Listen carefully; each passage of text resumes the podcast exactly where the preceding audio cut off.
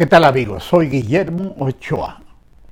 Todos los días millones de personas en todo el mundo intentan amargarse la vida, pero no lo consiguen del todo. ¿Por qué? ¿Por qué fracasan?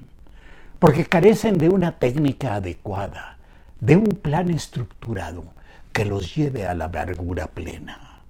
En uno de mis viejos libros, llamado El arte de amargarse la vida, de Paul Vaslavic, editorial Herder, encontré un plan para encontrar la amargura cuyas recetas parecen prometedoras.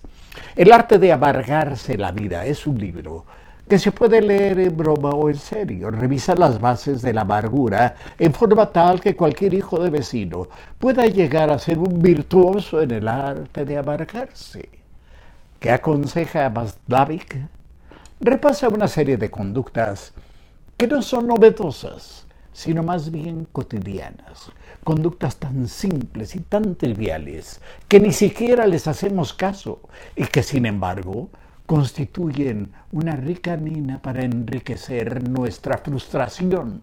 Por ejemplo, no aceptar las cosas como son, sino como creemos que deben ser defender nuestra verdad y tener hasta el fin la interés de mantenerla sin doblegarnos ante la evidencia de que estamos equivocados.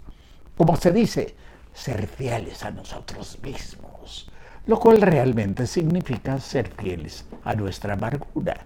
Otro ejemplo, la vieja historia del hombre que quiere colgar un cuadro y decide pedir prestado un martillo a su vecino, solo que reflexiona. Pero ese hombre es un miserable y me, va a, me lo va a negar o me va a humillar y a insultarme, que se vaya al diablo con su martillo. Es más, no le pido nada y ahora mismo voy y se lo digo en su propia cara. Ni siquiera voy a colgar mi cuadro, que se friegue.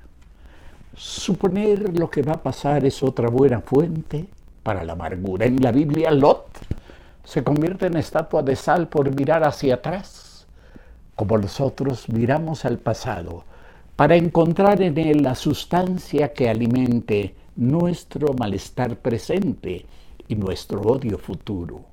Vivir mirando como estatuas de sal, sentirnos víctimas del destino, creer que invariablemente nuestra forma de ser está determinada desde el nacimiento mismo y la infancia, de modo que ya es tarde, siempre demasiado tarde, para intentar cambiar. Nos tocó ser víctimas pues a sufrirlo, a gozarlo. ¡Qué rico!